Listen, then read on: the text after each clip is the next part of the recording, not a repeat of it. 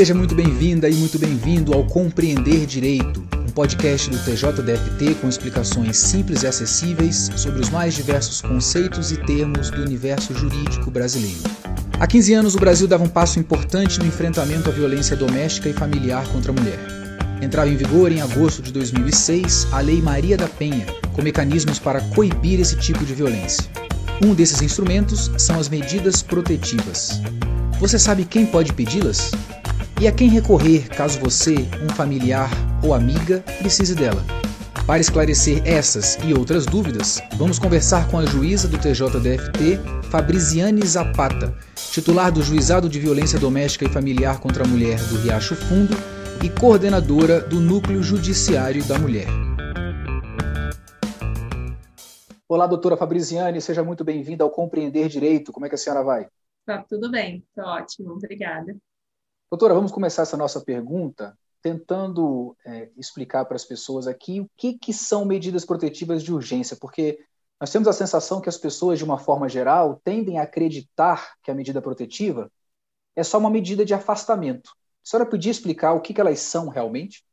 Bom, as medidas protetivas são o coração da Lei Maria da Penha. Então, é o que mais importante trouxe essa lei tão conhecida, tão falada.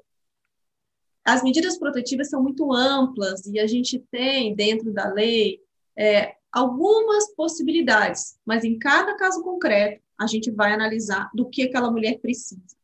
Normalmente, as medidas protetivas mais comuns são uma medida que proíbe o agressor de se aproximar dessa mulher e uma medida que proíbe esse agressor de ter contato com essa mulher, contato de qualquer forma seja por um meio escrito, seja nas redes sociais, seja enviando uma mensagem qualquer por qualquer meio, até mesmo alterando o seu status no WhatsApp, é possível dizer que esse homem está querendo mandar uma mensagem para uma mulher. Então, até isso pode ser impedido.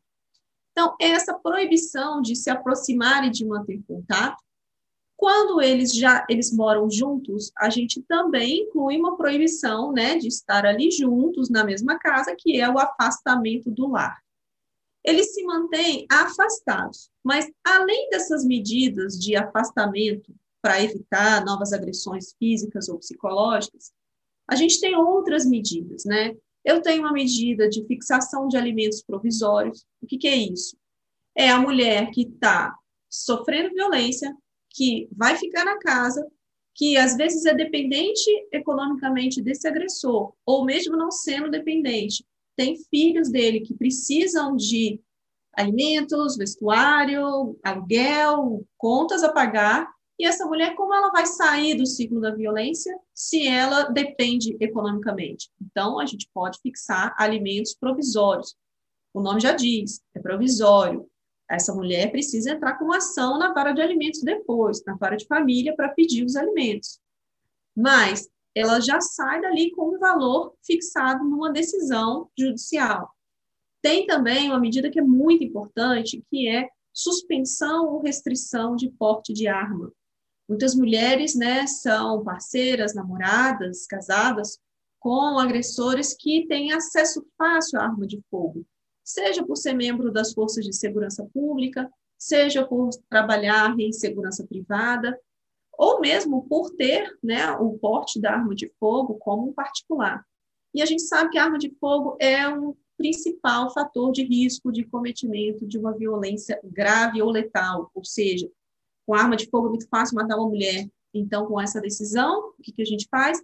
A gente suspende esse porte de arma ou a gente restringe o porte de arma apenas às situações de trabalho e comunica ao órgão da segurança pública, e muitas vezes a gente pede um mandado de busca e apreensão para a polícia ir lá e buscar na casa dessa pessoa onde está essa arma para retirar a arma que estava ali de fácil acesso. A gente também tem medidas muito importantes é, de comparecimento desse homem em grupos de autores de violência, né? A lei traz toda uma nomenclatura. E o que é isso? A gente sabe que o fenômeno da violência é muito complexo. E não basta algumas medidas simples. Esses homens precisam ser levados à reflexão, à autorresponsabilização. E isso é o quê? É através do trabalho em grupo, Ou muitas vezes esse homem tem um problema muito sério de drogadição, ou de né, uma pessoa muito viciada no álcool, faz um consumo excessivo, e essa pessoa precisa parar, precisa de ajuda. A medida protetiva, muitas vezes, é uma medida para obrigar esse homem a comparecer ao grupo de alcoólicos anônimos, por exemplo. Então, são várias medidas juntas que, além da proibição de aproximação e contato, do afastamento do, do lar, a gente vai buscar com que essa mulher fique protegida pelas outras formas que a gente tem também. Doutora, as medidas trazem a palavra urgência no nome. Né? A senhora exemplificou aí uma lista praticamente exaustiva das situações em que elas são, dos tipos de medidas que existem. Né? Agora, por falar em urgência, em que situações especificamente ela pode ser solicitada? Bom, como você diz, a medida protetiva é de urgência e é importante que as pessoas saibam que, especialmente aqui no Judiciário do DF, nós temos 20 juizados especializados em violência doméstica. Nós temos duas delegacias de atendimento à mulher e temos as delegacias de região, em cada cidade. A mulher vai à delegacia, solicita essa medida, a medida vem no mesmo dia para a gente no judiciário. Ela é distribuída eletronicamente e no mesmo dia ela chega para mim na minha caixa aqui para decidir. E no mesmo dia, quase sempre nós decidimos. Embora a lei fale de 48 horas, quase sempre a gente decide no mesmo dia. E no mesmo dia ela também vai para uma central de mandados e o oficial de justiça cumpre no mesmo dia, estando todos os endereços corretos, os telefones, isso é cumprido no mesmo dia e por isso ela é urgente. E o que, que é esse urgente? Urgente não quer dizer que você tenha que ter é a mulher que acabou de sofrer uma violência. Não é isso. Urgente porque para aquela mulher, naquele momento, chegou a urgência para ela. A violência contra a mulher é tão complexa que muitas mulheres vão passar por meses, anos, talvez décadas sofrendo violência, até que um dia essa mulher tome coragem, se fortaleça e consiga pensar que, então, naquele dia ela consegue se afastar daquele agressor. É muito difícil para essa mulher. Então, é, chega o um momento, por qualquer fato, seja pelo cometimento de uma nova violência, seja porque às vezes essa mulher viu uma reportagem que fala sobre uma situação muito grave que tem acontecido com outra mulher, ou porque ela ouviu uma palestra, ou porque ela ouviu esse podcast, ou porque ela tomou contato com qualquer notícia que faça com que ela repense a vida dela e fala, eu preciso sair dessa situação de violência em que eu me encontro. E em razão disso, ela pode solicitar a medida protetiva de urgência, que vai ser analisada com urgência e vai chegar ao conhecimento dela com urgência, que é o que o caso necessita. Doutora Fabriziane, a situação mais simples da gente imaginar é a da própria vítima de agressões, a própria vítima de violência, solicitar, buscar, ao, buscar o judiciário é, a, a, concessão né, de medidas protetivas de urgência. Mas tem mais alguém que pode pedir essa medida? Quem mais pode solicitar? É importante a gente falar disso, porque muitas vezes você, amiga, mulher, parente, colega de trabalho, você está vendo a sua amiga sofrendo e você pensa, meu Deus, eu preciso fazer alguma coisa por ela.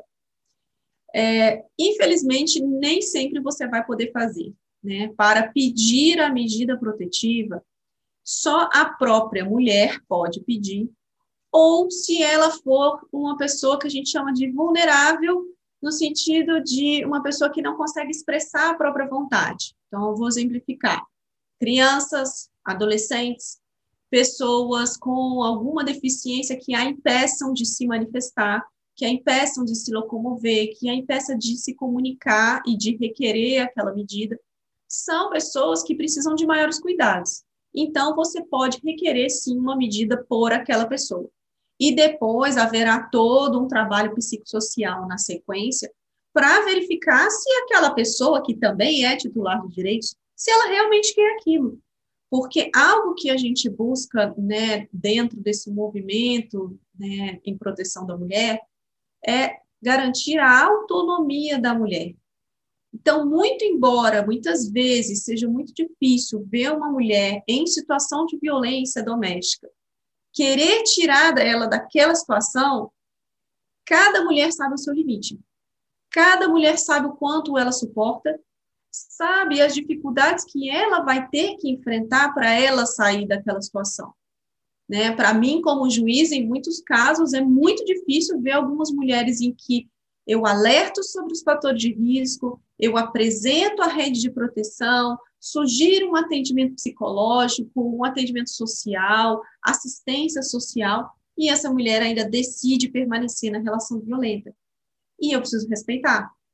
Então, tirando casos gravíssimos de uma mulher que está sob iminente risco de vida, ou essas hipóteses que eu falei de crianças, adolescentes, pessoas muito idosas ou com deficiência que já não conseguem se manifestar, nos outros casos, a gente vai respeitar a vontade dessa mulher. E aí, por isso, né, a, aquela pessoa que quer ajudar, ela não vai poder pedir a medida protetiva em nome dessa mulher. Mas além das medidas protetivas, que fique bem claro, a medida protetiva é uma decisão judicial que nós, no judiciário, né, estamos cumprindo a lei, tratados, estamos oferecendo essa proteção judicial. Mas para além das medidas protetivas, é sempre possível que essa mulher receba assistência psicológica pela rede de proteção, que é muito forte aqui no Distrito Federal, seja órgãos do governo ou fora do governo, em entidades que participam aí desse movimento, universidades, é, é, os clínicas escola fornecem muito atendimento psicológico, grupos de mulheres. Então, há muita possibilidade de ajudar a pessoa que está em situação de violência doméstica, com ou sem medida protetiva. E eu costumo dizer que, além né, dessas coisas que a gente pode buscar para a pessoa, é, é muito bom a gente pensar também que, às vezes, tudo que essa mulher em situação de violência doméstica precisa é de alguém que possa ouvi-la sem julgá-la. Né? A sociedade é extremamente julgadora com as mulheres, seja porque ela usa saia curta, seja porque o batom é vermelho, seja porque ela malha muito, seja porque ela já passou da idade de usar essa roupa, seja porque ela está gorda, porque ela está feia, porque ela não arrumou o cabelo, porque ela arrumou demais, arrumou de menos.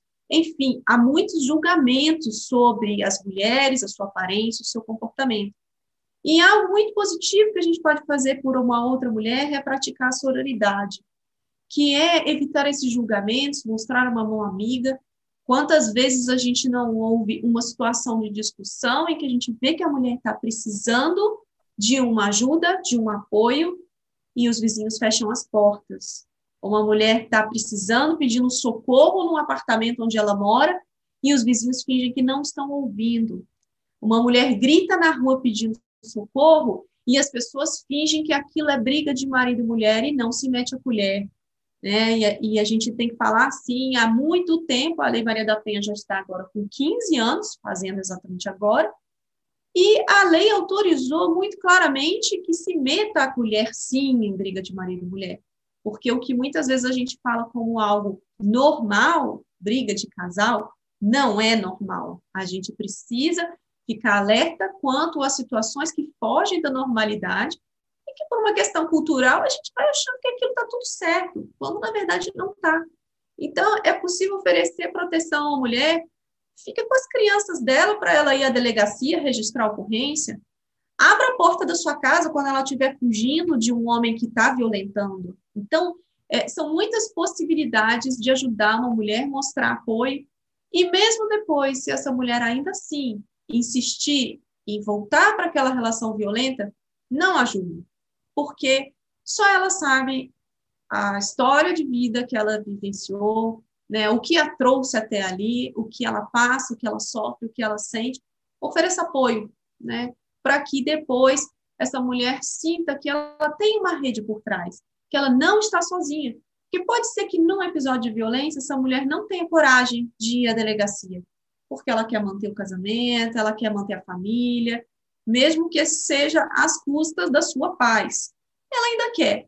Mas pode ser que daqui a uma semana, daqui a um mês, ela chega ao limite dela e ela precisa desse apoio. Então, assim, né, mantenha a porta aberta, né? Eu acho que isso é muito importante. Doutora, uma maravilha essa sua resposta, uma maravilha, realmente. A, situação clássica que a gente enxerga, principalmente pelos casos que são vinculados pela imprensa, é de uma mulher vítima de violência numa relação conjugal. Né? Mas eu gostaria de colocar algumas situações para a senhora aqui e a senhora me dizer se essa pessoa pode pedir medidas protetivas de urgência na justiça ou não tá bom? Exemplo, avós que estejam sendo, estejam sendo subjugadas ou sofrendo qualquer tipo de violência por parte dos seus filhos ou seus netos. Podem? Sim, com certeza podem. E normalmente, quando a gente fala em avó, a gente está pensando em mulheres que já são vulneráveis em razão da violência de gênero e pessoas idosas. Pode ser uma vovó bem jovem, mas normalmente, quando a gente fala em avós subjugadas por seus netos e filhos, são pessoas idosas, elas são duplamente protegidas no Estatuto do Idoso e na Lei Maria da Penha. Elas podem e devem. Então é por óbvio que se as avós podem, mães também podem, né? Mães que sofrem mães. violência por parte de seus filhos também. Mães, é... com certeza. E é uma situação muito difícil a das mães, porque as mães com seu coração muito grandioso, elas muitas vezes requerem a medida protetiva, é, às vezes a violência é tão grave que seus filhos são presos em flagrante, permanecem presos. E passam-se poucos dias e elas já vêm ao juizado pedir para retirar a medida, pedir para que ele seja solto, porque elas têm um coração enorme, elas acreditam muito na recuperação dos seus filhos e que aquilo não vai mais acontecer. Mas muitos e muitos casos o que a gente vê é havia uma situação descontrolada de dominação por parte desse filho sobre essa mãe, e o momento em que essa mãe chama a autoridade policial, né, chama a polícia militar numa situação de flagrante, ou que vai à delegacia, registra ocorrência, essa mãe mostra para esse filho um limite, né? E o Estado está aqui para colocar essa imposição de limites. Às vezes, pessoas que não têm limites, não tiveram limites na infância, na adolescência, e que finalmente elas encontram um limite. O Estado está aqui para isso, para garantir a segurança das pessoas e uma vida em paz, sem violências. Então, muitos e muitos, muitas mulheres relatam para a gente nas audiências como que aquele momento inicial de denúncia foi importante para frear a violência no lar. O que muitas vezes pode parecer, eu não quero prejudicar meu filho, eu não vou fazer isso com ele, é, foi só um, um dia que isso aconteceu, ele está com problemas. Não, não é isso. Isso acontecia e se não tivesse um freio, poderíamos chegar a uma situação muito gravosa, até mesmo letal. E é importante que seja colocado um basta nessa violência por essas mães filhas que estejam sofrendo violência por parte de seus pais ou dos seus próprios irmãos? Podem? Sim, com certeza elas podem. Sejam as filhas que ainda são crianças ou adolescentes, e nesse caso, as delegacias aceitam que elas compareçam à delegacia com qualquer responsável que não seja né, o pai agressor. É chamado o conselho tutelar quando é um caso de pessoa menor, ou mesmo que já sejam mulheres maiores, né? A gente se depara com muita situação no juizado de mulheres, filhas, que ainda vivem na casa e sob a dependência econômica de seus pais, e em relação a elas é cobrado um comportamento, um estereótipo do que seria a boa mulher, a mulher correta, já algo muito passado, muito atrasado, e quando essas mulheres querem viver uma vida mais livre e exercerem as suas liberdades, esses pais as agridem, né? Os pais, os padrastos, os tios, o homem que se coloca na posição patriarcal, aquele que é o dono da situação, é aquele que manda, quem determina, quem dá as ordens dentro daquela casa. Ele se sente no dever de que é ele quem vai estabelecer o que pode e o que não pode mesmo que seja uma mulher já de 25, 30 anos, filha, que mora ali naquela casa, ou que compareça ali só aos finais de semana. Enfim, às vezes as mulheres saem de casa, elas têm a sua autonomia financeira, profissional, elas voltam ao encontro familiar e, mais uma vez, são cerceadas nas suas liberdades, porque a gente vive uma sociedade que é machista e patriarcal e cobra das mulheres um papel que já não combina mais, seja com a Constituição, seja com tratados internacionais, algo pelo qual as mulheres lutaram muito e que não pode voltar atrás, né? Então, filhas também podem requerer as medidas contra seus pais, ou padrastos, ou homens. Todas as relações que a gente tiver, seja no âmbito da família consanguínea, ou família por afinidade, até mesmo o genro o sogro, o cunhado, né, que são parentes por afinidade, sejam as pessoas que vivem no mesmo ambiente doméstico. Então, às vezes a pessoa não é parente, é uma amiga que veio do interior, que veio de outra cidade para morar naquela residência, para estudo, para trabalho, para tratamento de saúde, que seja.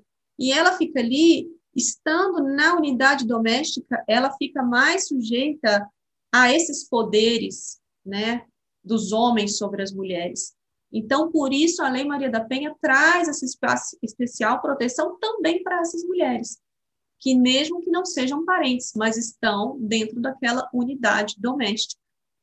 Minha última pergunta nesse sentido. Mulheres e suas companheiras, ou seja, mulheres em relacionamentos homossexuais, em que uma companheira, uma começa a agredir a outra, uma começa a praticar violência para com relação à outra. Essa vítima de violência também pode pedir medida protetiva de urgência? Sim, também pode. A lei foi muito clara, ela trouxe isso expresso, literalmente, está lá escrito.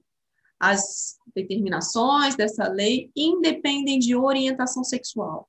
Então, não importa se uma pessoa é hétero ou homossexual, isso não importa para a Lei Maria da Penha, porque ela está imbuída do propósito de acabar com a violência de gênero, que é uma violência contra as mulheres, com uma, é, uma submissão, é, o exercício de um poder de um sobre essa mulher.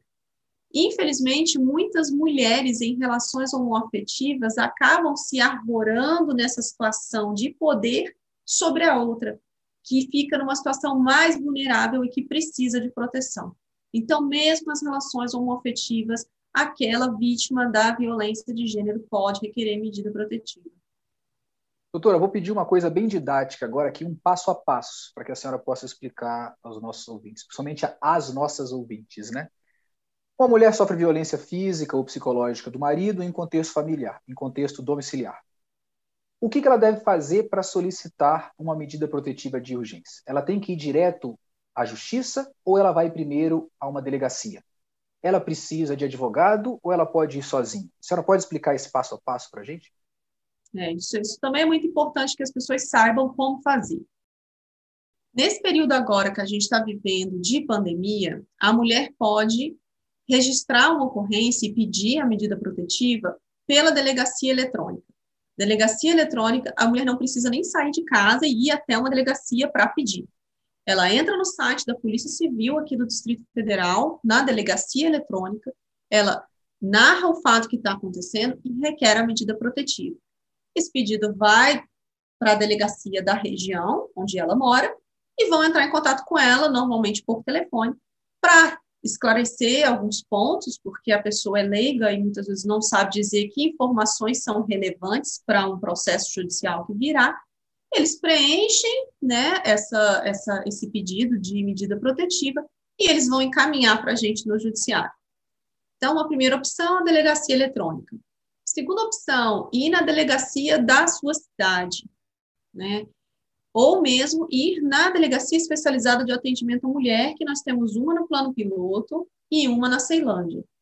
Ela pode ir à delegacia, e eu recomendo que vá à delegacia, porque na delegacia eles já sabem exatamente que informações são relevantes para a concessão das medidas protetivas.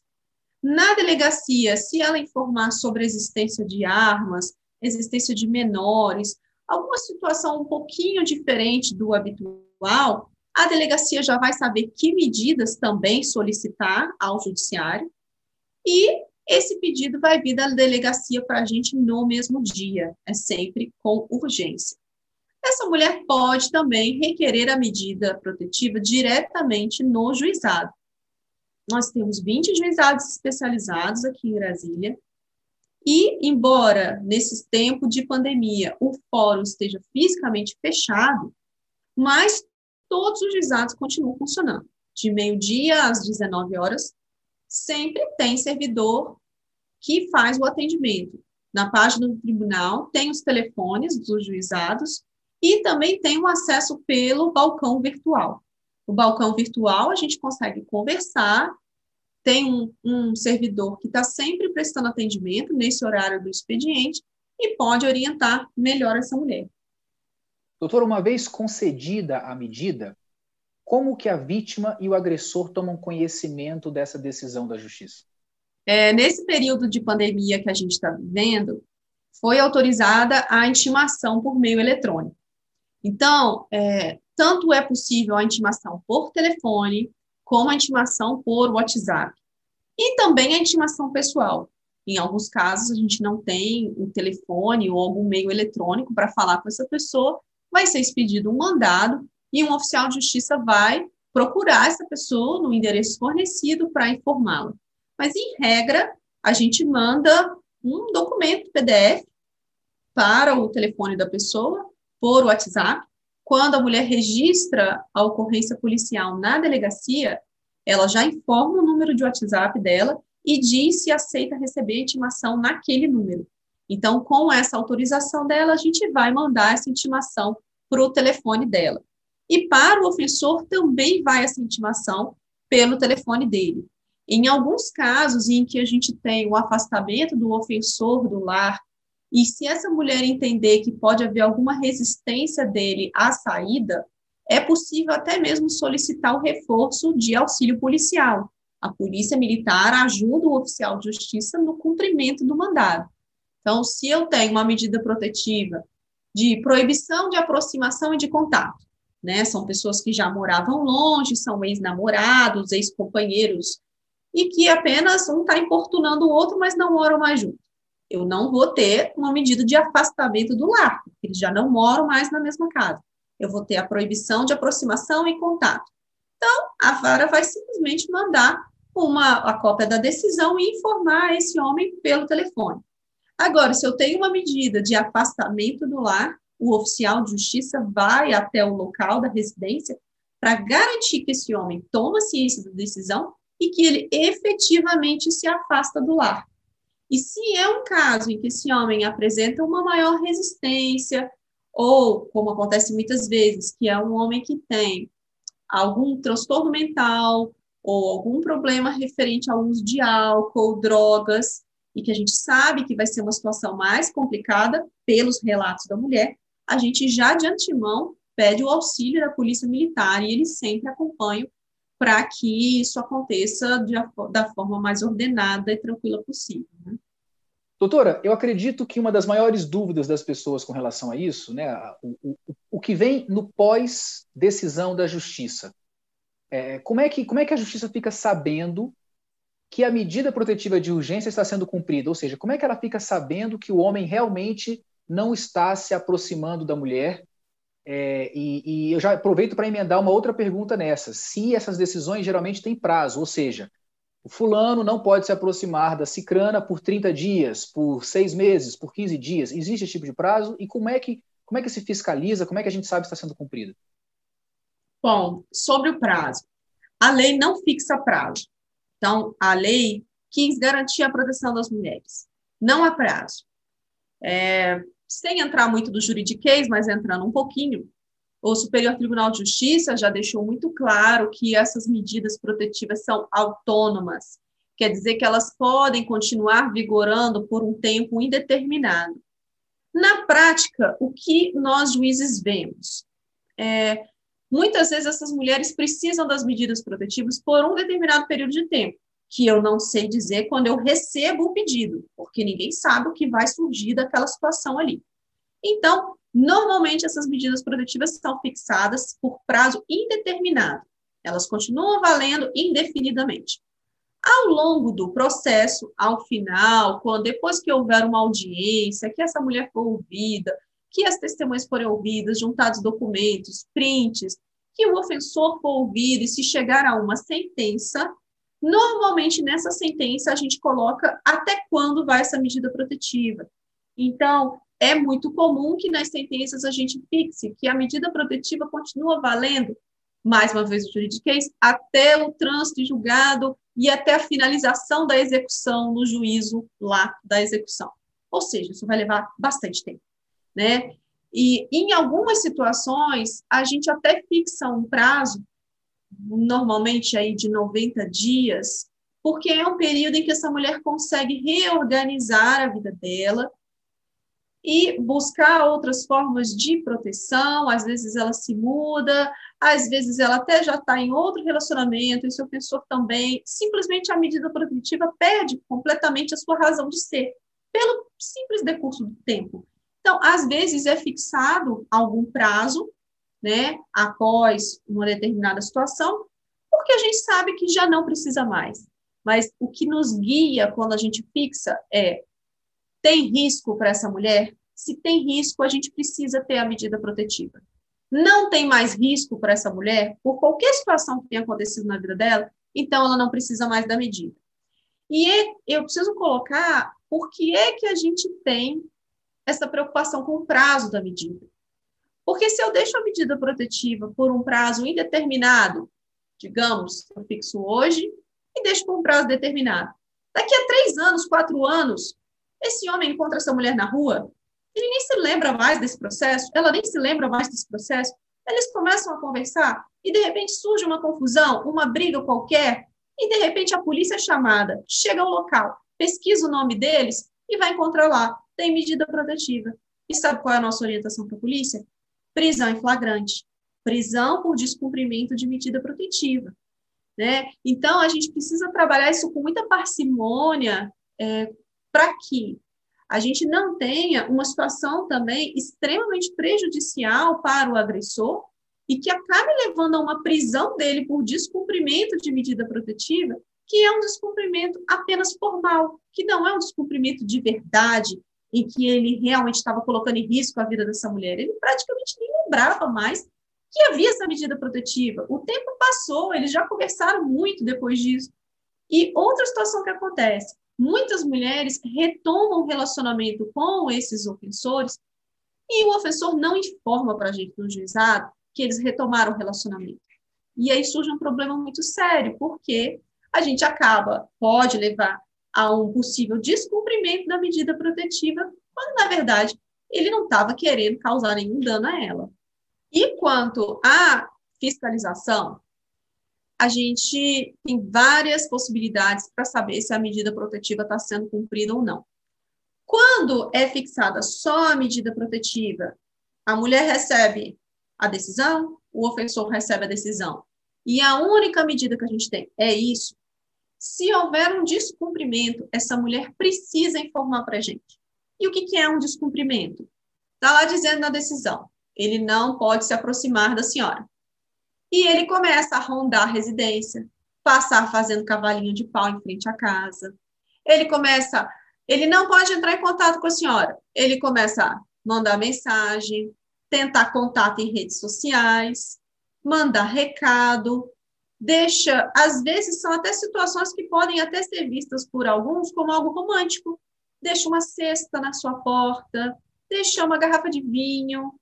O que para aquela mulher que vivenciou a situação de violência pode causar um temor imenso, porque mostra para ela que ele esteve ali, ele está descumprindo a medida.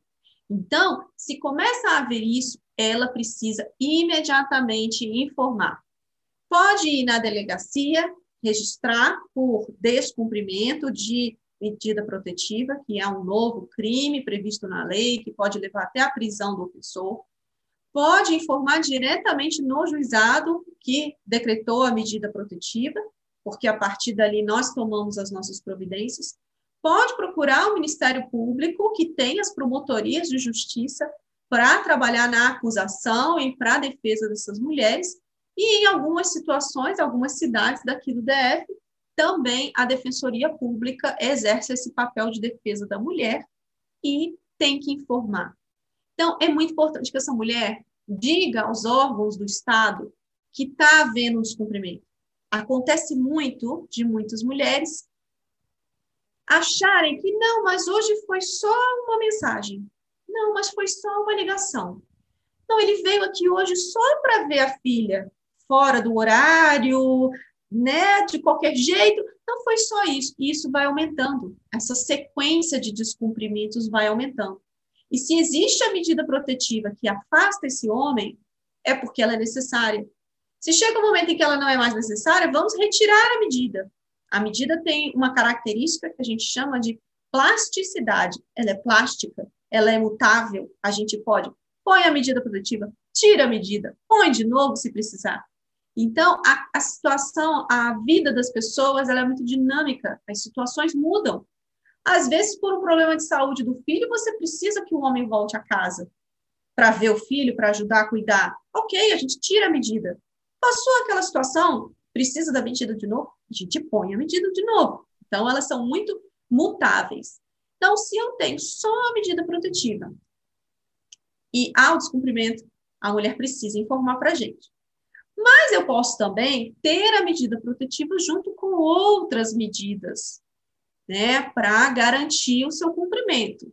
Então, muitos ofensores que são presos em flagrante, que acabou de cometer uma violência, ele é preso em flagrante e ele é logo em seguida levado ao NAC, que é o Núcleo de Audiência de Custódia, onde lá será avaliada a situação superficialmente por um magistrado, né, um juiz, uma juíza, que vai verificar no caso concreto, precisa ficar preso? Não, foi a primeira vez que ele fez isso, o fato não foi tão grave. Vou fixar as medidas protetivas, mas além disso, eu vou colocar a tornozeleira eletrônica nele, que é o que tecnicamente a gente chama de monitoração eletrônica. A tornozeleira fica no tornozelo e ela é guiada por georreferenciamento, ou seja, né, por satélites. Existe uma central integrada que consegue identificar onde esse homem está e garantir que esse homem não entre e não chegue perto de determinados locais. Normalmente a residência da vítima, normalmente o local onde ela trabalha, pode fixar também um local para familiares. E se ele viola essa zona de exclusão, a tornozeleira apita, emite um sinal também na central de monitoração eletrônica e a gente no juizado também é informado.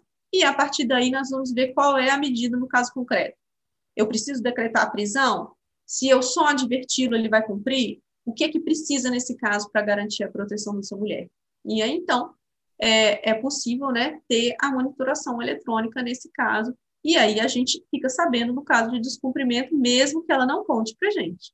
Essa é uma pergunta que eu ia fazer do que acontece com o agressor. Essas possibilidades da monitoração eletrônica são idênticas àquelas que não têm monitoração eletrônica, que a vítima informa a justiça que ele descumpriu então, são essas consequências que podem acontecer. A justiça vai decidir se o caso precisa de prisão, se precisa apenas de uma advertência e tal. É isso?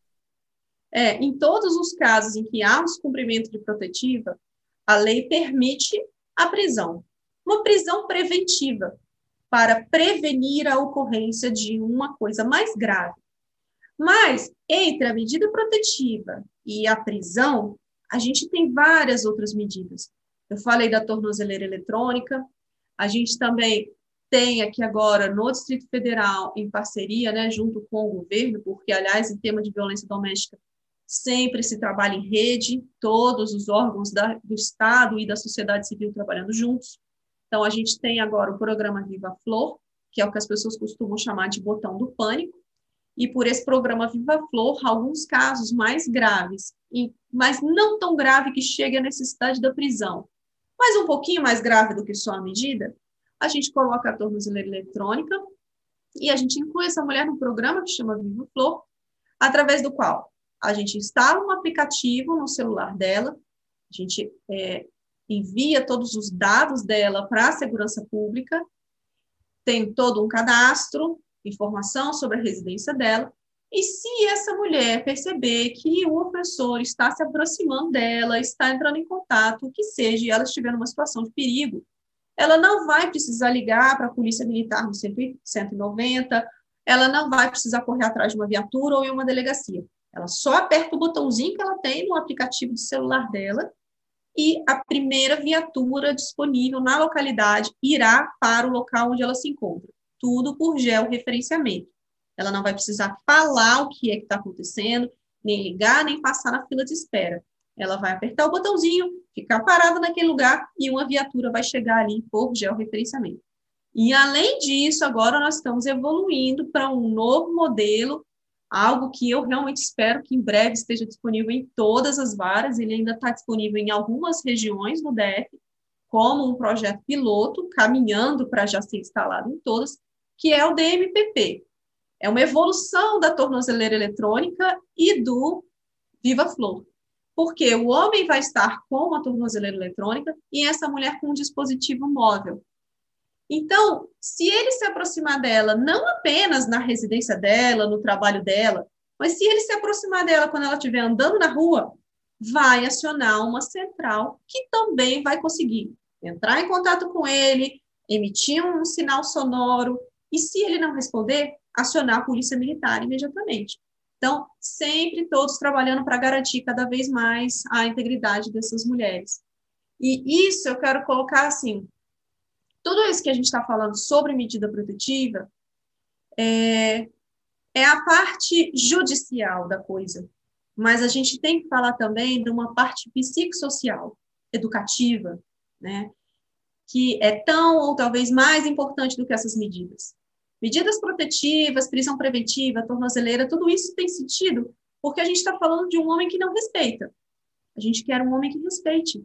Então, né, é, a gente tem trabalhado muito na justiça com os grupos reflexivos de homens autores de violência. É um trabalho que ganha cada vez mais nome nacionalmente, né? É um trabalho que é cada vez mais estudado, replicado. Nós também vemos a a gente tem aprendido com experiências de outros estados, há uma troca muito grande e constante para que o grupo seja cada vez melhor. E hoje a gente tem na Justiça do DF os grupos de homens autores de violência doméstica. Nós temos parcerias na segurança pública com grupos lá também de homens da segurança pública autores de violência doméstica. Nós temos as universidades trabalhando esses grupos. E nesses grupos, através de vários encontros, com a atuação de psicólogas, pedagogas, assistentes sociais. A gente está buscando uma nova posição desses homens no tema da masculinidade, que não seja uma masculinidade tóxica, que não seja uma masculinidade que exige que o homem seja agressivo e violento, que ele possa ser um ser humano, que ele possa sentir, né, que ele possa perceber os seus erros, que ele tenha uma nova oportunidade, que ele consiga ver no que ele errou, no que ele falhou, que ele possa trabalhar técnicas da comunicação não violenta, aprender a falar de uma forma que seja mais clara, objetiva, sem violência, sem preconceito, sem prejuízo para aquela mulher. Então, nós estamos realmente trabalhando com os grupos de homens, buscando né, uma sociedade de mais paz social, que é o fim último do direito e porque o tribunal todo existe. Então, né, isso é o que a gente busca. E, além disso, também lembrar sempre do Maria da Penha Vai Escola, que é um projeto do tribunal, em parceria aí com diversas organizações não governamentais e todo o governo, que busca o quê? Busca levar a crianças e adolescentes na rede pública, professores, diretores, orientadores educacionais, essas noções sobre a violência de gênero, para que saibam trabalhar esse tema nas escolas, em suas famílias, para que a gente consiga construir é, uma sociedade mais igualitária, em que meninos vejam as meninas como seres iguais e as meninas vejam os meninos como seres que as respeitam. Então, a gente quer trabalhar nisso, a gente quer que daqui a 20, 30, 50 anos, não sei quanto tempo vai levar, que a gente não precise mais ficar usando tornozeleira eletrônica ou prendendo pessoas porque estão agredindo suas mulheres. Né? Esse é o objetivo. Doutora, a lei permite à vítima de violência doméstica a retirada da medida, né? O que muitas vezes elas fazem motivadas por questões emocionais, financeiras. A senhora até já citou aqui da questão do, do, da importância de não julgar, né? No momento em que uma mulher é, retira uma medida que ela ganhou na justiça para ser protegida e tal, porque a gente não sabe a vida dela, não sabe as condições, não sabe, né? Os motivos, enfim. É, mas estou citando aqui talvez as principais, as principais, os principais motivos, né, de questões emocionais e financeiras que as fazem voltar ao juiz frente à, à justiça e pedir para que a medida protetiva seja retirada. A minha pergunta é o seguinte: elas fazem isso muitas vezes, mesmo permanecendo em situação de risco, mesmo com o marido, como a senhora falou agora, a questão da masculinidade, a questão tóxica e tudo, mesmo com o marido não tendo mudando muita coisa, né? ela às vezes sabe que o marido não mudou, continua uma pessoa violenta, ou seja, ela permanece numa situação de risco, mas vai até o juiz, vai até uma juíza, pede para que a medida, a medida seja retirada. A minha pergunta é a seguinte: caso o juiz perceba essa situação ali na situação prática, né? Ele ou ela pode negar esse pedido e manter a medida protetiva para aquela mulher? Isso é uma pergunta difícil, sabe? Infelizmente, essa situação que você colocou acontece com mais frequência do que nós gostaríamos. porque nós estudamos né, não só o direito, mas a psicologia, né, a sociologia, e nós nos aprofundamos no tema da violência de gênero. Nós analisamos a situação, vemos que há fatores de risco, que há uma situação muito complicada para aquela mulher, mas ela insiste em permanecer ali. O que normalmente nós fazemos? Nós oferecemos a essa mulher atendimento psicológico individual ou em grupo, nós sugerimos a avaliação né, daquela família pelo setor psicossocial do tribunal. Nós damos algumas possibilidades para essa mulher, às vezes sugerimos, vamos manter por mais 30 dias, 60 dias.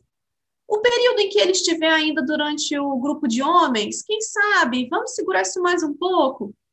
E algumas vezes elas aceitam, acham essas possibilidades convenientes e elas aceitam. E a gente mantém a medida. Em alguns outros casos mais tristes, infelizmente, elas não aceitam. Elas querem, não, doutor, eu quero acabar com isso tudo. Eu não quero mais, não quero mais vir aqui, não quero mais falar sobre isso, tá tudo bem, eu não quero mais essa intromissão do Estado na minha vida. E, com muito pesar, né, a gente normalmente retira a medida. Mesmo advertindo essa mulher sobre todos os fatores de risco. Porque, embora juridicamente eu possa manter a medida protetiva contra a vontade dessa mulher, na prática, não adianta nada, porque ela vai acabar a audiência e ela vai morar na casa com aquele ofensor, ou ela vai encontrar com ele. Eu não tenho como fiscalizar isso, e nem me é dado fiscalizar isso. Então, acaba que na prática, é, manter uma medida protetiva quando a mulher insiste em que quer retirar, ela não faz muito sentido. Então, a gente oferece possibilidades para buscar fortalecer uma rede de proteção dessa mulher que a gente chama tecnicamente de aumentar fatores de proteção. Por outro lado, busca algumas medidas em relação a esse homem, que é diminuir fatores de risco, para buscar uma situação mais segura para essa mulher. A gente tenta, nem sempre a gente consegue, e infelizmente, em algumas situações, acabam que chegam a um feminicídio, situações que passaram até pelo judiciário, mas mulheres que insistiram e que a gente não, não pode suprimir essa autonomia da vontade dessa mulher e passar por cima do que ela está dizendo. Em 2020, foram acrescentadas duas novas medidas protetivas à Lei Maria da Penha, que são voltadas para reeducação e acompanhamento psicossocial do agressor.